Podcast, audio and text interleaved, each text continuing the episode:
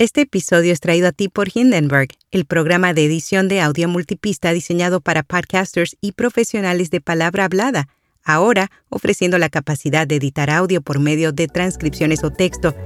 Prueba Hindenburg Pro durante 90 días sin tarjeta de crédito y recibe un 30% de descuento en una suscripción anual con nuestro código. Detalles en las notas. Notipod hoy, un resumen diario de las tendencias del podcasting. Transistor lanza herramienta para comparar episodios de podcast. Los debuts de podcast caen a su número más bajo durante julio y WhatsApp presenta una nueva funcionalidad con canales de audio. Yo soy Araceli Rivera, bienvenido a Notipod hoy.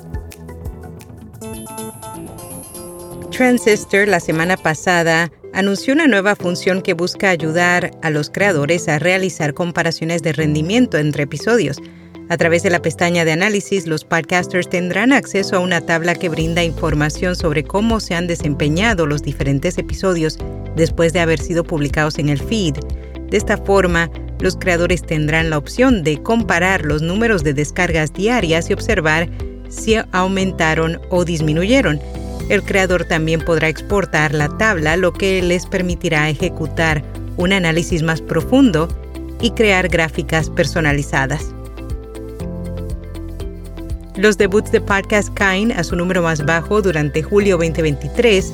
El motor de búsqueda de podcast Listen Notes reveló que se lanzaron 9.735 nuevos podcasts en todo el mundo durante julio, lo que representa una caída del 29% en comparación con junio. Además, el mes pasado también obtuvo la menor cantidad de programas nuevos lanzados en todo el año. Hasta el momento, durante el 2023 se han estrenado 120.827 nuevos podcasts, mientras que la cantidad de podcasts que han muerto es de 14.871. WhatsApp presenta una nueva funcionalidad con canales de audio similares a Discord, la aplicación de mensajería que cuenta con 2.000 millones de usuarios en todo el mundo, estrena su nueva versión beta de los chats de voz. Se trata de un canal de audio a los que los usuarios pueden unirse en cualquier momento para estar conectados con familiares o amigos, ya sea como oyentes o participantes activos. Esta nueva funcionalidad se mostrará en la parte superior de la pantalla dentro de un chat grupal en un botón con forma de ondas. Desde allí, los usuarios que hayan habilitado la opción podrán iniciar sus propios chats de audio con otros miembros del grupo.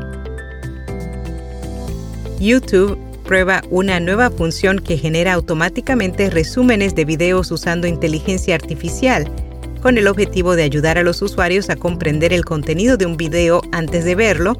La plataforma está experimentando con nuevas herramientas impulsadas con IA.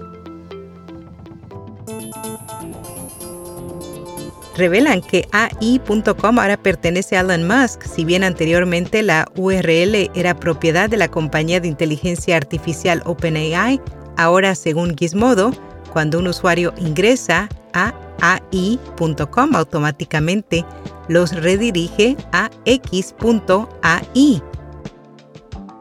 En podcast recomendado, el camino es Hacia Adentro, un podcast cuyo propósito es nutrir a los oyentes con reflexiones e información valiosa que les servirán de apoyo mientras van nutriendo el camino de regreso hacia ellos mismos. Y hasta aquí, no tipo de hoy.